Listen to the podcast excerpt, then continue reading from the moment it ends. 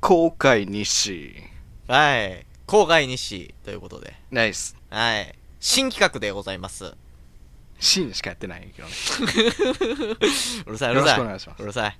えー、あなたの身の回りに起きた出来事はを短く日記にまとめて後悔してもらう、後悔、公開してもらう企画でございます。はい。はい。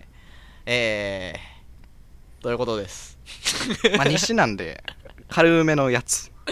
そうですね。あの、まあまあ、うんあんまり長くない、一言、一行日記みたいなやつをね、そうそうそうそうそう。皆さんにこんなことありましたっていうのを、嘘ダメよ嘘ダメよ嘘はダメ。軽く持っても、軽く持ってもいいけど、嘘はダメよ。うん。